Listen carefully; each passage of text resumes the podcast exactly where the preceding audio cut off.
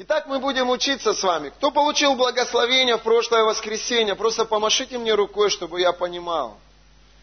Итак, для вас это было очень, так скажем, важно, да? Для вас это было в помощь. Знаете, я почувствовал, что на прошлом богослужении мы немножко так поколебали духовный мир. Это выглядело так, как будто бы многим из бесов это не понравилось. И на протяжении этой недели лично я переживал достаточно такие злые времена. Такое чувство, как будто бы есть некие силы, которым не нравится то, что мы делаем. Ну, скажите, вообще кому из э, демонических существ понравится, когда ты несешь Евангелие в сердца, в жизни людей. Конечно, бесам это не нравится. Бесы заинтересованы в том, чтобы каждая душа пошла в ад. Потому что дьявол, он обречен на ад. И та треть ангелов, которые пали, бесы, они служат и сегодня убеждают людей в том, что пить это нормально – блудить это хорошо, что применять разного рода грязные методы это нормально.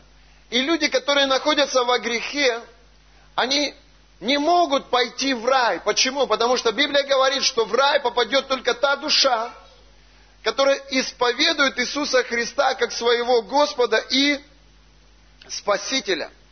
Конечно, дьявол использует разные инструменты, чтобы отводить людей от церквей Божьих. Конечно, дьявол использует разную методику, чтобы отводить людей от Писания, от Библии. Сегодня дьявол использует психологию, сегодня дьявол использует разного рода религиозные направления, которые не принимают Библию как единственный авторитет навязывая людям, что Библия это что-то, что было давно, и сегодня это не актуально. Сегодня я проповедовал одному человеку. И когда начал я говорить с ним, я говорю, вы верите в Бога? Он говорит, да, я верю в Бога. Он сантехник. Он говорит, даже когда я приступаю к работе, я всегда молюсь и прошу, Бог благослови меня, чтобы я мог выполнить эту работу. Он говорит, я даже проповедую.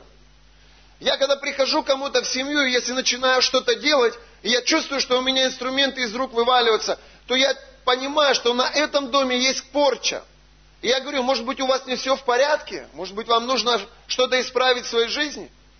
Я говорю, а как вашего Бога зовут? Как вы исповедуете? Кого Богом?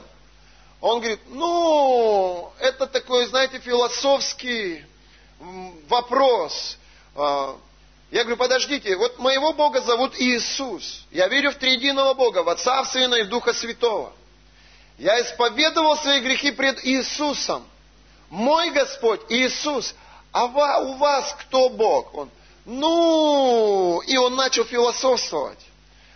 Сантехник положил свои инструменты, отошел от раковины и начал просто раз, объяснять мне о том, что Бог, Он един – и как бы ты его не исповедовал, Мухаммед, как бы ты его не исповедовал, Хари Кришна, Будда, как бы ты его не исповедовал, он все равно един. Но истина заключается в том, что только тот, кто исповедует Иисуса Христа своим Господом и Спасителем, спасется. И все христианство, весь христианский мир, православная церковь, католическая церковь, евангельская церковь, все христианство исповедует Христа своим Господом и своим Спасителем. Я говорю, вы знаете, 16 лет назад мне врачи поставили смертельный диагноз. Я пришел в церковь, я помолился Иисусу, я исповедовал пред Ним свои грехи. Я начал читать Библию, и Бог исцелил меня. Он говорит, вы знаете, а я слышал, одному человеку поставили диагноз рак – он ушел из дома, в чем мама родила? В тайгу. И год ходил за медведем. И кушал то, что кушал медведь. И спал, как спал медведь. И жил там год, как жил медведь. И он вышел из тайги вот с таким лицом, как у медведя. Абсолютно здоровый от рака. Я вот так стоял и думал, какие верующие люди, а? Верят всему только не Богу. Я говорю, это вам рассказал человек, который за медведем ходил? Нет, это его знакомый мне рассказал. Я вышел из дома своих друзей и подумал, думаю, как дьявол морочит людям мозги. Какие только аргументы дьявол не приводит людям вот в сознание. Один верит, что его сосна исцеляет. Другой верит, что он может за медведем год ходить и придет оттуда абсолютно исцеленный. Третий кукарекает у себя на балконе. Пятый там другим каким-то вещам поклоняется. Они готовы верить всему, только не Божьему Слову. Я считаю, друзья мои, что мы проповедовали и должны проповедовать, и будем проповедовать, и своей жизнью свидетельствовать им, что есть только один Бог на этой земле. Имя Ему Иисус Христос. Нету другого пути в рай. Есть только один путь через Иисуса Христа в небесный Иерусалим. А Библия говорит, что для Бога нет ничего невозможного. И сегодня, друзья мои, я хочу поговорить вам о духовном развитии. Включите, пожалуйста, нам картинку. Я хочу, друзья мои, продолжить нашу тему, которую мы начали с вами в прошлое воскресенье. И мы говорили с вами о том, что путь духовного развития, он состоит из вот этих трех основных жизненных этапов. Первое – это исход. Помните, когда Бог пришел в жизнь своего народа, и через Моисея выводил из, из, из Египта. Когда они вышли из Египта, помните это время, когда они проходили через воды Красного моря, и Бог совершил чудо и раздвинул эти воды. Сегодня есть люди, которые могут свидетельствовать о том, как Бог освободил их от алкоголя или от наркотиков, как Бог освободил их от каких-либо серьезных болезней. И эти люди, они могут свидетельствовать, что они пережили то, что пережил Израиль. Бог раздвинул воды Красного моря. То, что было для тебя невозможным, для Бога это стало возможным. И Он вывел тебя из этих обстоятельств сверхъестественно. Есть такие люди? Я сверхъестественно живу. Я сверхъестественно дышу. Друзья мои, я не должен был жить. Я не был способен перейти через это море. Но Бог совершил это чудо в моей жизни. Он раздвинул воды Красного моря. То, что было невозможно человеком, возможно Богу. То, что было невозможно и не под силам нам, возможно и под силам Богу. Они вышли из своего плена, они вышли из своего рабства. Друзья мои, в жизни каждого христианина есть время, когда вы уверовали, и вы пытаетесь выйти из-под демонического контроля, но вы чувствуете, как эта борьба идет за ваши души.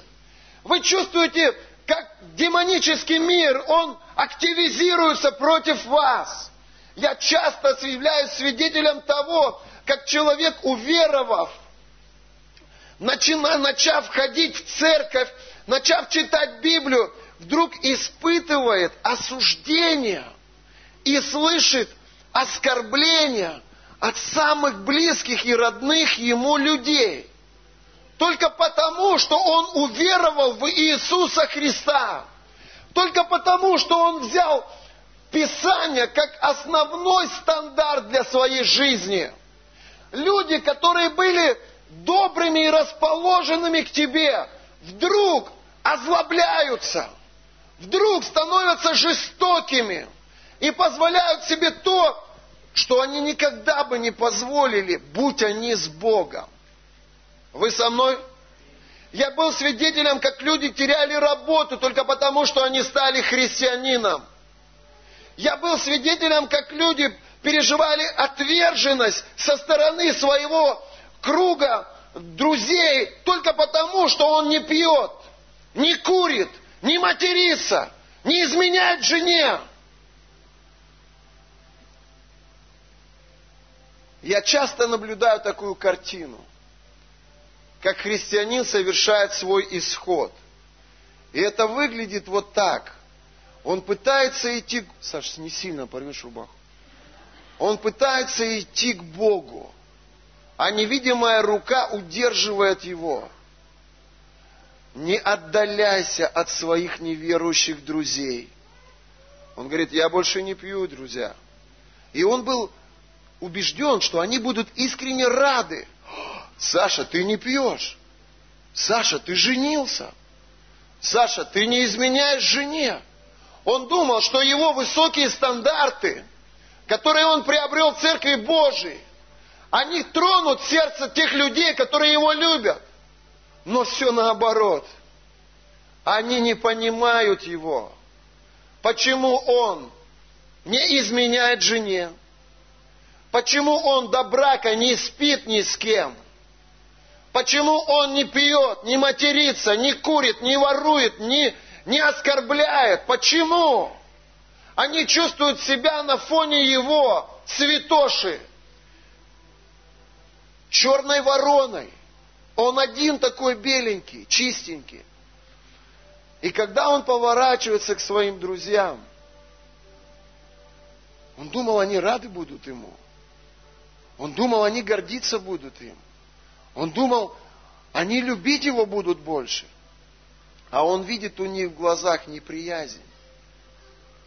Сколько раз я встречал такие моменты, когда матеря начинали оскорблять своих детей только потому, что дети их пошли за Иисусом Христом. Как вы думаете, кто двигает этими людьми? бесы. Кто вдохновляет людей на злобу, на оскорбление, на унижение? Кто? Бесы. И вот этот исход, это борьба.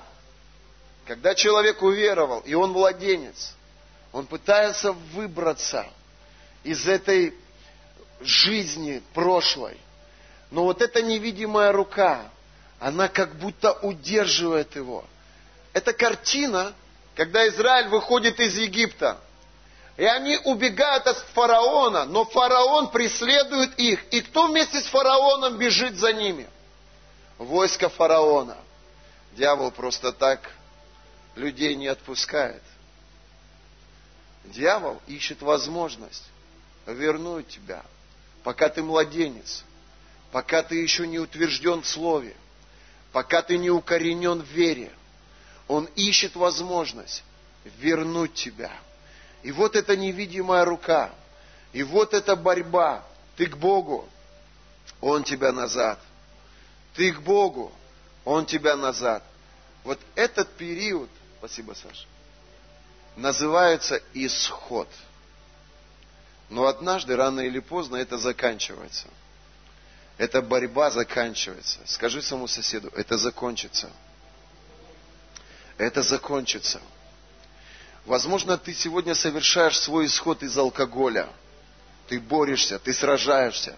Я говорю тебе, это закончится.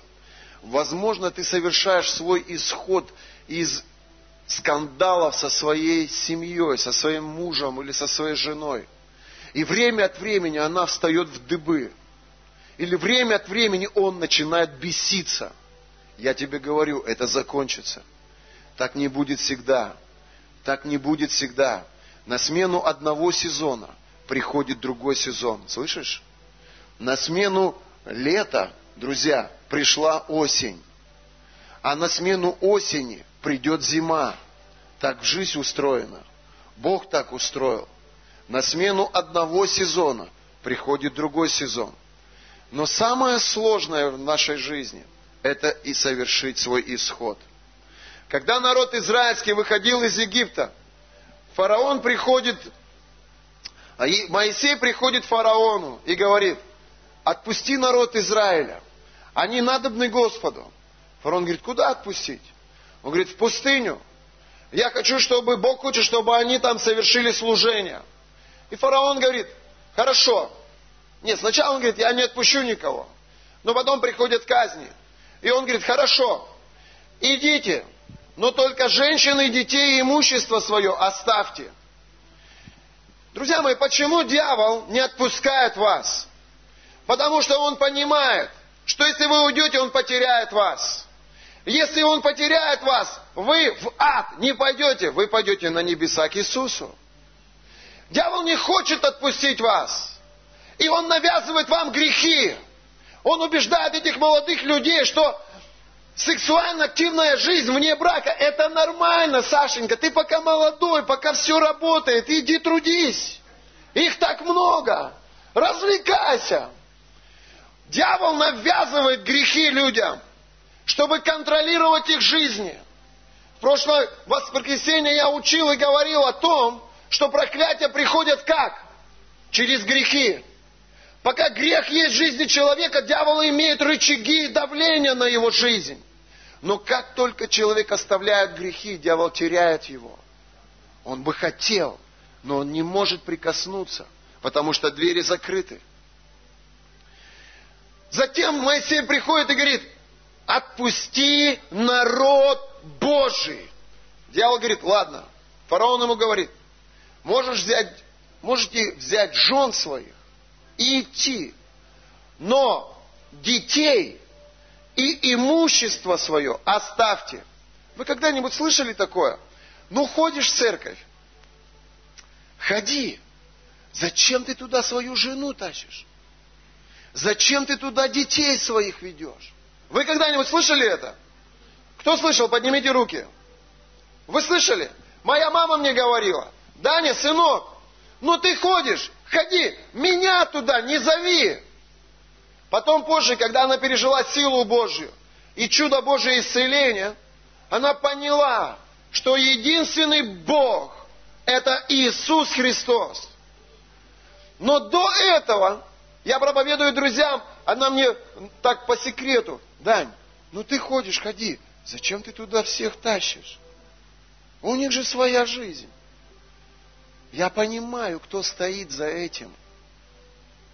Я понимаю, кто мотивирует людей к подобным действиям. Фараон приходит, Моисей приходит к фараону и говорит, фараон, отпусти народ мой, чтобы они пошли в пустыню и принесли жертву Богу. Принесли, совершили собрание Богу. Фараон говорит, Моисей, я вижу, ты не отступишь.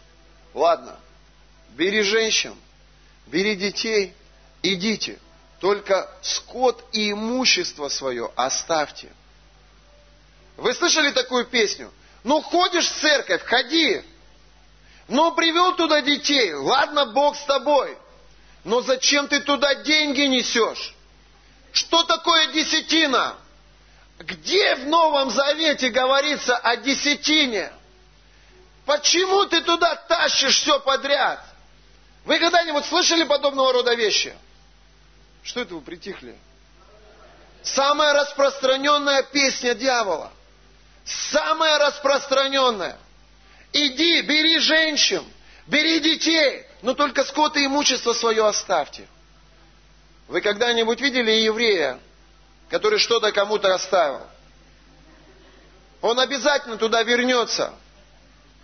Он обязательно туда вернется. Вы со мной? Моисей говорит, нет.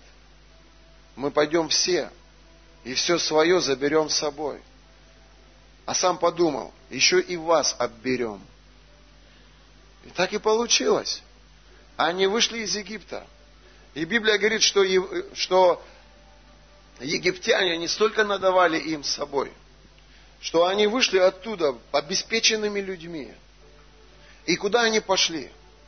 Они пошли в землю обетованную, где течет молоко и мед. Что такое земля обетованная? Земля обетованная – это место исполнения Божьего пророчества в твоей жизни. Если Бог говорил тебе, что я благословлю тебя семьей. Исход – это место борьбы с теми бесами, теми проклятиями, в которых ты жил всю свою жизнь. Когда ты выходишь из, совершаешь свой исход, вот он был связан алкоголем, сегодня он трезвый. Вот у него была борьба в семье, сегодня они счастливы в своем браке. Они совершили свой исход. Но путь в обетованную землю ведет через что? Через пустыню. Что такое пустыня в жизни христианина? Пустыня – это время испытаний. Это время трудностей.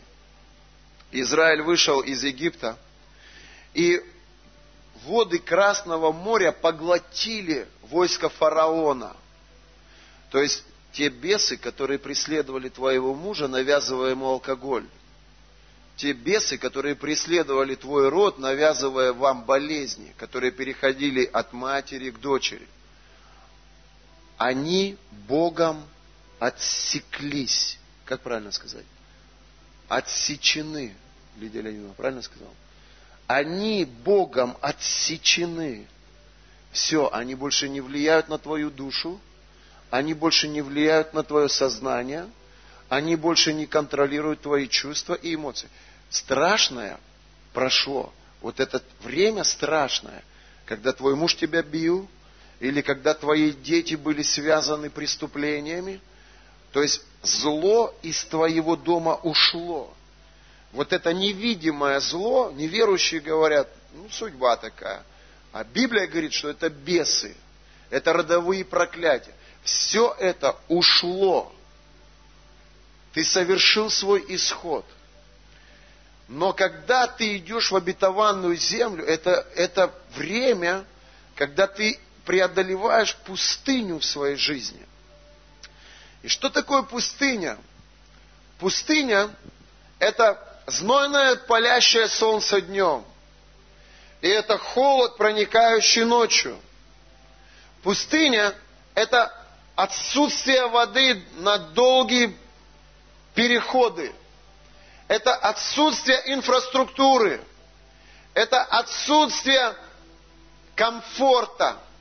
Это отсутствие финансов.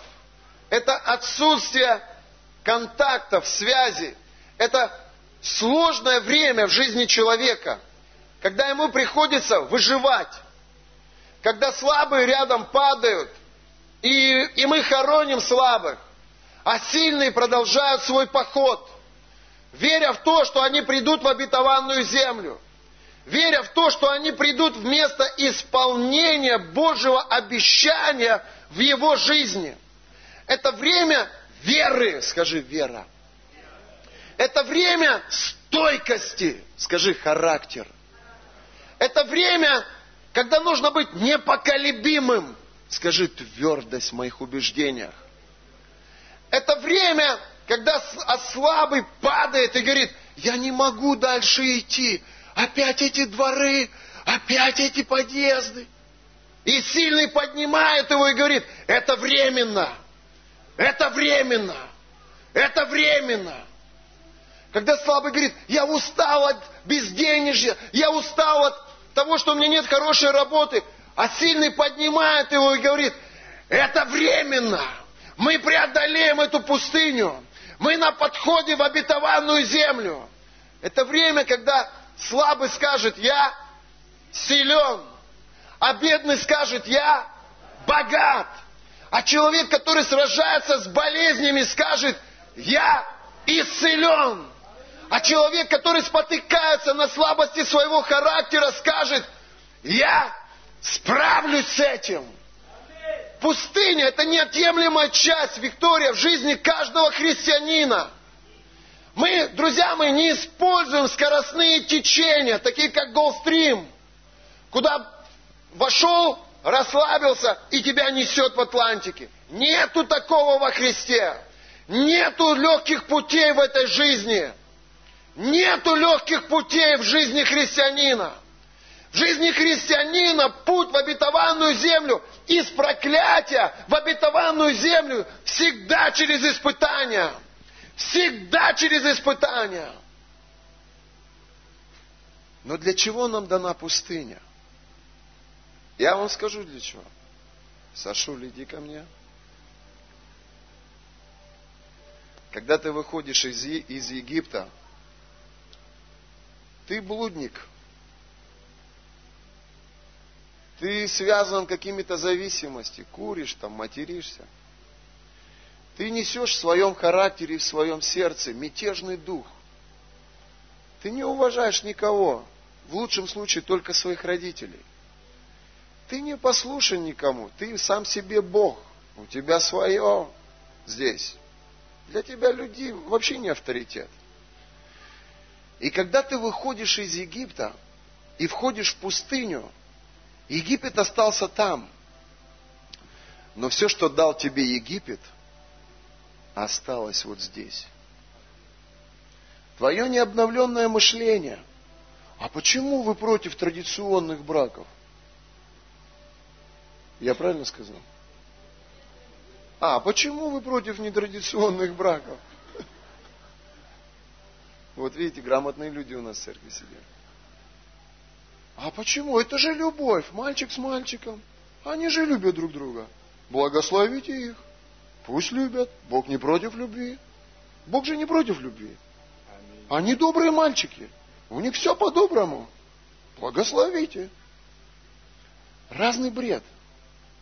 Люди приходят, они не обрезанные, они не обновленные, они не измененные. Они из Египта вышли, но Египет из них не вышел. Они, по сути, бунтари, невежды. Они, по сути своей, склонны к разного рода зависимостям. Вы, вы, вы встречали в церкви людей, которые еще не прекратили материться? Кто-нибудь встречал? Людей, которые живут беспорядочной половой жизнью. Встречали таких людей в церкви? Они вышли из Египта, но Египет в них еще. Пальцы, которые вот так гнут. Встречали во Христе таких? Они уже давно вышли из криминала. Но криминал в них живет еще. Это не про Сашу. Вы просто должны понять, о чем идет речь. Единственное место, которое Бог усмотрел для того, чтобы изменить человека, это пустыня. Вы знаете, где рождаются алмазы? Они рождаются в очень суровых обстоятельствах. Глубоко в недре земли, где большое давление, где большая температура. То есть там, где давит, там твой характер и меняется. Там, где сопротивление, там сила твоего характера и тренируется, становится крепкой, непоколебимой. Аминь. Пустыня – это место, где нет ничего, кроме Божьего Слова. Пустыня – это место, где Бог давал манну своим народ, своему народу, где Он обеспечил и кормил. И вот он вышел из Египта, и Бог разрушил проклятие в его жизни. Но в его жизни еще нету ничего. У него нету семьи, у него нету хорошей работы, у него нет ничего, кроме Библии. И я вижу, как многие люди в, эти, в этой пустыне своих обстоятельств сдаются. Они начинают роптать и говорить, Моисей, зачем ты меня вывел? Там у меня хоть лук был, хоть мясо кусок был, пусть мало, но был. А тут в пустыне вообще ничего. Ты там что, лапшу на уши вешаешь? Бог, Бог, Бог, Бог благословит, Бог исцелит. Где это все? И они роптали и поднимали этот крик Богу. Они гневали Бога. И Бог в этом состоянии, Он говорил, Моисей, может мне истребить их всех? За их ропот, за их неверие, за их недовольство. И Моисей вступался за свой народ. И говорил, Господи, на неделю пост беру – пожалуйста, храни их, дай им веру, дай им не отступить, дай им не сдаться, дай им идти дальше. Вы со мной? При соседу скажи, не сдавайся. Аллилуйя. И пустыня это место. Вставай на колени. Молись Богу. Когда у них нет ничего, держи Библию. И они молятся Богу. Боже, дай мне жену. Бог, молю тебя, дай жену. Боже, чтобы добрая была, смиренная была, чтобы тебя любила. Господи! И дьявол подсовывает ему разные варианты. Одну с такой юбочкой, другую с таким вырезом здесь, и такую, и всяких разных. Он, Господи, закрой мои глаза, чтобы не видел ничего. Хочу Твою от Тебя, чтобы любила, чтобы хранила, чтобы всегда счастливы были. И он берегет себя в этой пустыне. Но ему нелегко. Потому что днем солнце палящее, а, а ночью ветер холодный. Это время трудностей и испытаний. Это время, когда Бог смотрит на его сердце и проверяет его. А будешь ли ты способен идти без копейки денег ради меня? Знаешь почему? Потому что Бог хочет дать ему хорошую работу и много денег. Но чтобы дать ему хорошую работу и много денег, его сердце нужно переплавить чтобы эти деньги не сломали его. Чтобы когда эти деньги придут в его жизнь, чтобы он Бога не забыл, чтобы он Бога не предал, чтобы он жену свою не забыл, чтобы он детей своих не оставил. Вы со мной? Ты войдешь в обетованную землю, измененным и переплавленным во имя Иисуса. Спасибо. Обрезание, знамение завета. Это время, когда Бог обрезает нас. Он меняет нас. Он там, в пустыне, Он говорит к нашим сердцам. Он учит нас правильному отношению с людьми. Он развивает в нас, вот я пять вещей приготовил для вас сегодня. Подними свою левую руку. Я проповедовал на эту тему, но сегодня я хочу снова заострить ваше внимание на этом. Есть пять вещей, это основополагающие вещи в жизни каждого нормального, полноценного человека. И первое, твоя левая рука, большой палец, пошевели ему так. Это Бог. Скажи, Бог. Что делает Бог в пустыне? Он учит тебя быть зависимым во всем от Него. Он учит тебя молитвенной жизни. Помолись на иных языках две секунды. Он крестит тебя Духом Святым. Он учит тебя петь словами и Духом. Он учит тебя молиться словами и Духом. Он развивает твою молитвенную жизнь. Именно в церкви тебя научили молиться. Именно в церкви тебе показали, как развивать свою молитвенную жизнь. Там, в пустыне, он открывался им. Днем он открывался им в виде облака, которое закрывало их от палящего солнца. Ведь он не дает умереть в пустыне. Ведь он обеспечение твое. Ведь не было ни одного дня, чтобы не было покушать. Ведь не было такого, чтобы не было что одеть. Ведь всегда было. Нету больше. Есть только, только, только, чтобы прожить этот день. От этого многие устают. Но есть вера, что мы идем из пустыни в обетованную землю. Друзья мои, там, в пустыне, мы развиваем свои отношения с Богом. Следующее – что согласно приоритетам Божьим, это, кто скажет? Семья. Оль, скажи погромче. Семья. Аминь. Это семья. Первое, что важно для нас, это Бог. Второе, что важно для нас, это семья. Здесь на земле это ценность номер один. Нету более ценного ничего. Второе, это служение. Третье. Это служение Богу. Обратите внимание, это самый длинный палец. На этом длинном пальце лежит твоя семья. Но семья важнее, чем служение. Первая твоя ценность – это семья. И твое служение, вот в моем случае, семья и служение – это одно. Я священник, и моя супруга священник. Мы несем священческую семью. Мы с ней одно целое. Я, мои дети, моя жена и служение. Но если вопрос коснется так, что ради семьи нужно оставить служение, то я должен оставить служение. Почему? Потому что семья – это более приоритет, чем служение. После этого идет работа. Скажи, работа. Для чего дана нам работа? Для того, чтобы мы могли обеспечить служение и семью. В жизнях многих людей приоритеты сломанные. Я видел много семей, где ребята, которые занимаются бизнесом, они ставят на первое место в своей жизни не семью, а бизнес.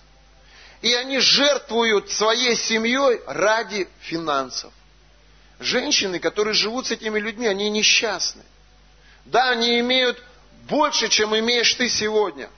Но они говорят, мне не нужны эти деньги. Мне нужен ты. Ведь дети растут без тебя. Ведь ты не принимаешь участие в жизни детей. Или когда вопрос касается служения. Сегодня люди, которые не признают Бога своим авторитетом, они ставят работу на второе место после семьи, а служение на третье. И в результате неправильных приоритетов их жизнь, она слабая духовно, постоянно. Потому что они Богу служат только в свободное от работы время. А это не служение Богу. Это можно назвать хобби, или увлечением, или просто каким-то интересом. В свободное от работы время я чуть-чуть поиграю для вас. Ну представьте меня, в свободное от работы время я чуть-чуть попроповедую вам. Если будет время, я встречусь с вами среди недели, послужу вам. А если не будет время, мы библейскую школу не будем проводить. Ну представьте, если нет времени у прославленцев, они не придут послужить. Если Денис на работе в порту, если э, Вячеслав на работе в партизанске, Саша на работе, Дима на работе, чему это все приведет? Поэтому мы работу ищем таким образом, чтобы нести служение и нести семью. Бог, семья, служение, работа. И пятое, что жизненно важно для, жи- для развития, для полноценной жизни человека, это друг – друг, подруга. Великая благодать, если их у тебя два. Ну, три, это, это прямо ты вообще в шоколаде. Это милость Божья. Кто такой друг? Друг это не тот, кто с тобой, когда у тебя все хорошо. Друг это не тот, кто за тебя, когда ты все делаешь правильно. Друг это тот, который за тебя, когда у тебя хорошо, и когда у тебя плохо.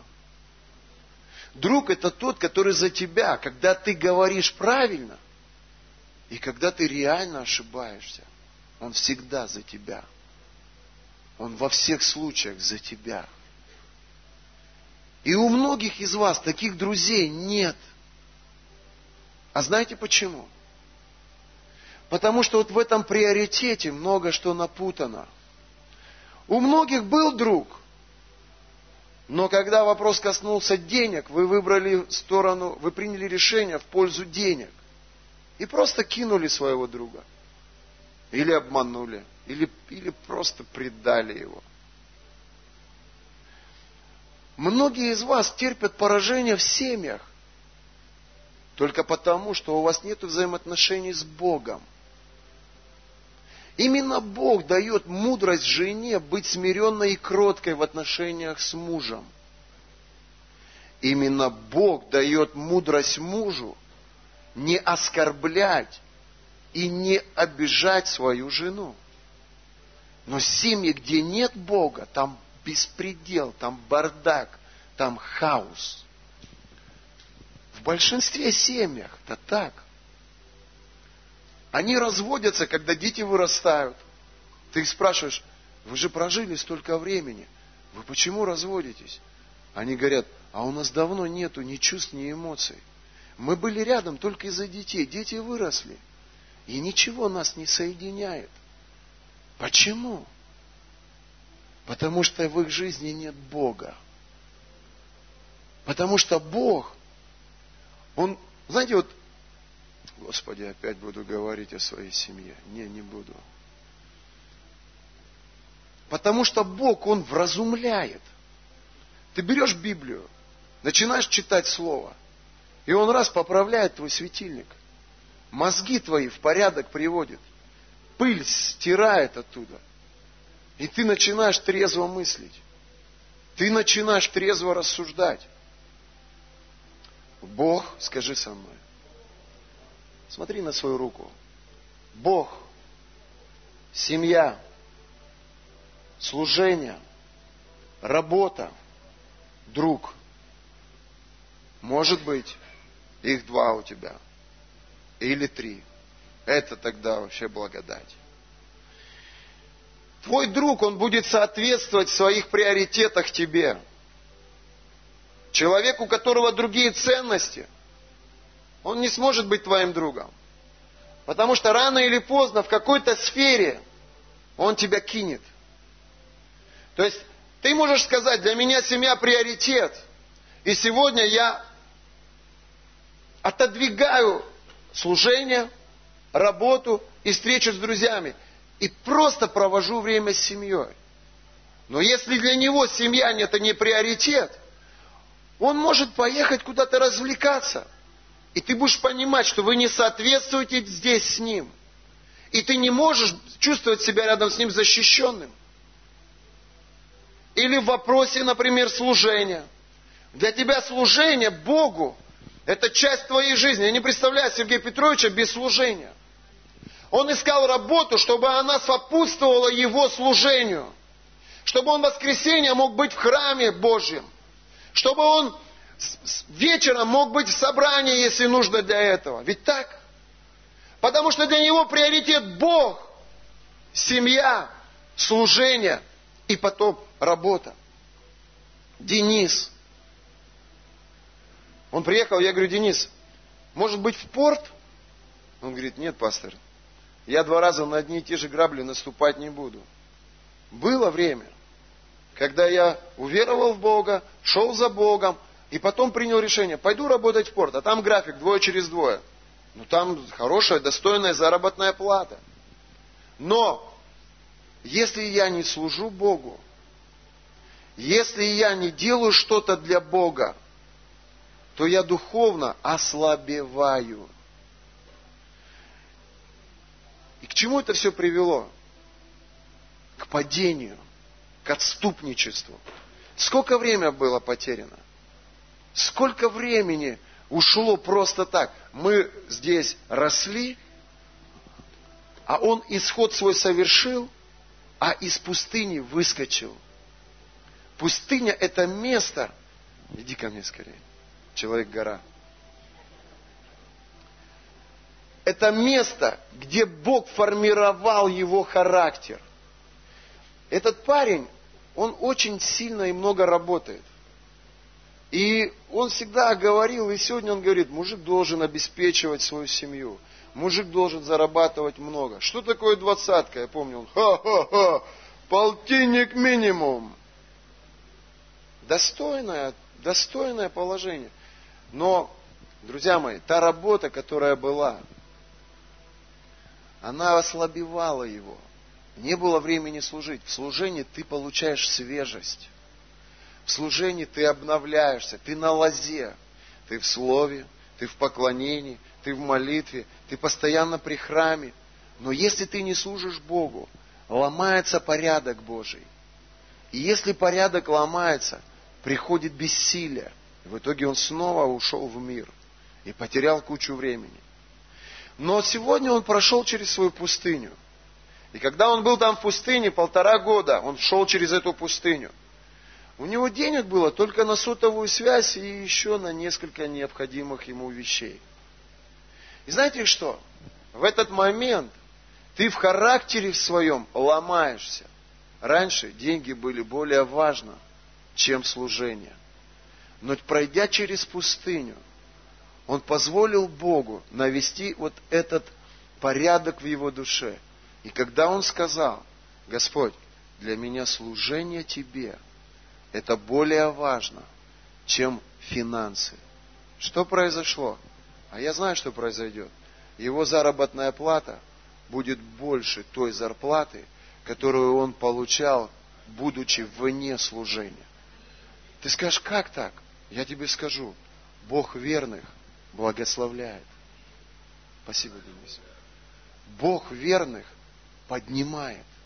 И знаете, когда приходит вот этот приоритет, когда приходит этот порядок служения, тот же Бог, который благословил тебя семьей, тот же Бог, который благословил тебя служением, тот же Бог благословляет тебя работой. И тот же Бог, который благословил тебя семьей, тот же Бог, который благословил тебя служением, тот же Бог, который благословил тебя работой, Он благословляет тебя друзьями. И когда ты общаешься с этими друзьями, вот ты находишься рядом с ним, и для него семья – это ценность. Для него служение Богу – это ревность. Для него работа – это ответственность. И для него дружба – это преданность. И рядом с таким человеком ты готов и в разведку пойти, и в случае трудности открыться ему. Но если, если у вас не соответствуют ценности, ты никогда ему не доверишься. Если для него Бог это так просто что-то, ты никогда на него не положишься. Если для него семья это так, да, пока молоденькая поживем, а там потом видно будет. Ты никогда с ним на какие-то серьезные вещи говорить не будешь. Ты не доверишь ему ни себя, ни то, что ценно и важно для тебя. Вы со мной? Спасибо, Саша. Возьми ручку. Напиши себе вот здесь. Бог, семья, служение, работа, дружба. Запомни это. Если ты доверяешь своему священнику, начни менять приоритеты в своей жизни. И знаешь, что будет? Я тебе скажу, стабильность придет в твою жизнь. Знаешь, что будет? Я тебе скажу, помазание, оно потекет во все эти сферы твоей жизни. Порядок придет. Когда придет Божий порядок, придет Божье устройство. Что делает Бог в пустыне? Он формирует вот эти ценности в нас. Он объясняет тебе, как нужно было относиться к своей жене и к своему браку. Ты берешься за голову и думаешь, Господи, я столько дров наломал. Я столько неправильного делал. Знаешь, почему ты это делал неправильно? Потому что ты Бога не знал. Ты не был в церкви. Ты Библию не читал. Никто из священников тебя не учил. Ты понятия не имел, как строить отношения с женой. Ты понятия не имела, как строить отношения с мужем. Ты и понятия не имела, как воспитывать своих детей. Ты лишила их Бога. Ты лишила их Слова Божьего. Ты думала, ты все будешь контролировать, а не получилось. Ты думала, ты всегда будешь молодой, а не получилось. Ты думала, бесов нет. Ты пришла к тому, что а, духовный мир, он реальный. И есть вещи, которые не подвластны нам, как людям. Но когда приходит Божий порядок в твою жизнь, Бог, семья, служение, работа, дружба. И потом все остальное. Когда приходит Божий порядок в твою жизнь, что делает Бог? Он испытывает тебя в этих во всех сферах и закладывает правильное основание. А потом тебя измененную, тебя вот с этими ценностями благословляет. Он вводит в обетованную землю и благословляет тебя духовными благословениями. Представь себе, наделить человека духовными дарами, который не умеет правильно строить отношения с женой. Что будет? Да он ее будет унижать. Он будет возвеличиваться, возвышать. Представь себе ввести в обетованную землю человека, который не обрезан от жажды власти, от жажды денег. Вот представь, мы, он не изменен в своем мышлении ради денег предает семью, предает друзей, и мы его вводим в обетованную землю. Бог его вводит в обетованную землю и дает ему оборот, например, миллион, миллион долларов в год. Дает такую крупную компанию. Что будет с этим человеком? Я знаю, что будет. Он бросит свою семью, найдет какую-нибудь молоденькую девочку – он предаст своих друзей, потому что вы уже, мы уже на разных социальных уровнях, извини. То, что было там, это давно в прошлом. Ты неудачник. Ты посмотри на себя. Ты до сих пор на автобусе ездишь. Ты до сих пор доширак завариваешь. Что у нас с тобой общего? Бог не вводит в обетованную землю людей, которые в своем мышлении не выходят из Египта. Бог вводит в обетованную землю людей, которые позволяют ему в пустыне вытащить Египет из своего сердца. И когда он их туда вводит, он за них абсолютно спокоен. Когда он им доверяет большие корпорации, когда он им доверяет большой оборот, когда он им дает дары духовные, когда он их благословляет, он абсолютно спокоен что он будет любить и ценить свою семью. Он будет дорожить и развивать свое служение. Он будет абсолютно безопасен с большими деньгами в своей жизни и никого из этих не предаст. Он будет иметь хороший достаток. Поэтому не торопись перепрыгнуть пустыню. Ты задаешь сегодня вопрос, Бог, почему так долго? Ты обвиняешь в этом людей вокруг. Ты обвиняешь в этом Бога. Бог любит. Поэтому не дает. Потому что если даст, это тебя убьет. Проблема не в людях. О, они бы могли мне дать работу, не дают. Проблема не в людях. Ой, они такие все плохие, они такие все злые, думают только о себе. Да не в людях проблема. Проблема в твоем характере. Проблема в твоем мышлении. Проблема в твоем отношении. Вот к этим пяти жизненно важным ценностям. В этом проблема. Вы со мной? Итак, скажи, исход – пустыня, обетованная земля. Исход – это время, когда ты сражаешься с грехами. Уберите вот эту сторону. Это время, когда ты сражаешься с проклятиями. Это время, когда ты учишься духовной войне. Это время, когда ты оставляешь грехи. Это время, когда ты реформируешь свое сознание. Это время, когда ты учишься быть вежливость с людьми, уважительной к мужу, даже если он пришел грязный, даже если он еще неверующий, пришел выпивший. Посмотри, как ты реагируешь на него. Посмотри, что ты позволяешь себе в своих отношениях с ним. Это время, когда пустыня, это время, когда Бог формирует твой характер. Посмотри, как ты реагируешь на разного рода ситуации. кого ты оскорбляешь, кого ты обвиняешь в этом во всем. Да они тут ни при чем. Аминь. Поэтому, друзья мои, это время, когда мы обрезаем свою крайнюю плоть, свое сердце. Это время, когда мы проходим через испытание верой. Это время, когда мы формируем внутри себя верность. Мы обязательно будем испытаны внутри, в этой пустыне на верность. Обязательно будем испытаны. Это время, когда наша семья, проходя через эту пустыню, она испытывает это давление, испытывает это напряжение, и вы идете с ним рука об руку и храните свой завет, храните свое отношение друг к другу.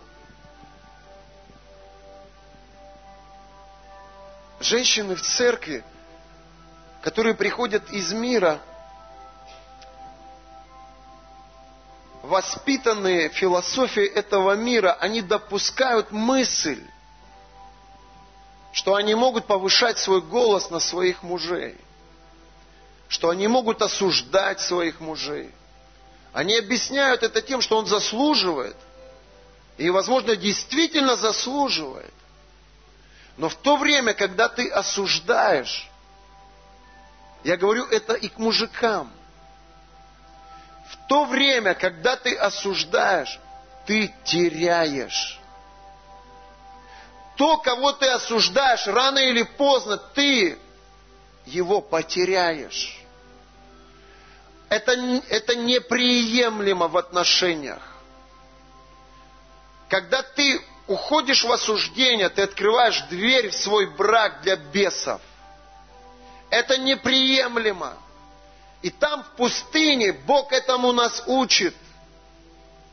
Там в пустыне Он этому нас учит. Мы не войдем в излишки, мы не войдем в изобилие, мы не войдем в процветание, будь то духовное, будь то душевное, будь то физическое, будь то материальное, пока мир не выйдет из нашего сознания, пока грех не оставит наш характер, пока Египет не покинет нашу сущность.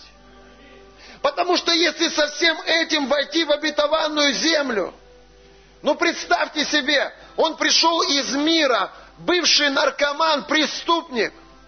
Ну кто из вас доверит этому человеку, не обновленному, свою девочку, которую ты родил, дал воспитание, дал образование? Есть такие люди. Вы думаете, Бог глупый? Вы думаете, Бог пойдет на это? Нет. Он скажет, пусть он изменится, изменит свой характер, изменит свое отношение. И когда я определю его как измененного, тогда я ему доверю свою девочку. Тогда я ему доверю то, что для меня ценно и дорого. Вот, мои дорогие, что делает пустыня в нашей жизни. Кому нужна пустыня? Кому нужны изменения? Кому нужна реформация? Кому? А ее так боятся. Ее не любят. Не любят испытания, страдания. Люди не любят. Недавно с одной женщиной разговаривал, она купила дом – Говорит, у нас пока мебели нету, и мы живем и спим на полу. А другая говорит, да мы все через это проходили. Зато ты в своей собственности. И я подумал, Господи, я готов жить на полу, только в своей собственности. Боже, я буду жить на полу. Снова это половая активная жизнь. Я готов жить на полу и детей положу на полу. Главное в своей собственности. Господи, Пустыня – это благословение. Когда я вижу, как Бог вас ведет, Олеся, вот я смотрю на нее со стороны, она привыкла к изобилию. И, и, и, и, и было время, когда всего было в достатке. А сегодня она проходит, и у нее только-только, только-только, только-только. И она не знает, что будет завтра. А на завтра раз, и опять манна пришла. И вот только-только, только-только. Казалось бы, трудно. Но, Олесь, если бы ты видела себя со стороны, как ты изменилась. Это пустыня, это испытание, это давление, это трудность. Но там, в этой пустыне, мы настолько сокрушены. Мы как глина податливая. И мы говорим, Господи, пожалуйста. И Бог говорит, прости своих обидчиков. И ты вот в этом смиренном состоянии, ты их прощаешь. А когда ты вне пустыни, у тебя же вот такое я. Ты же такой гордый. Ты же такой... Ты Бог просто. Сам Бог должен поклоняться тебе. Но пустыня, она смиряет тебя. Пустыня, она тебя делает мягким.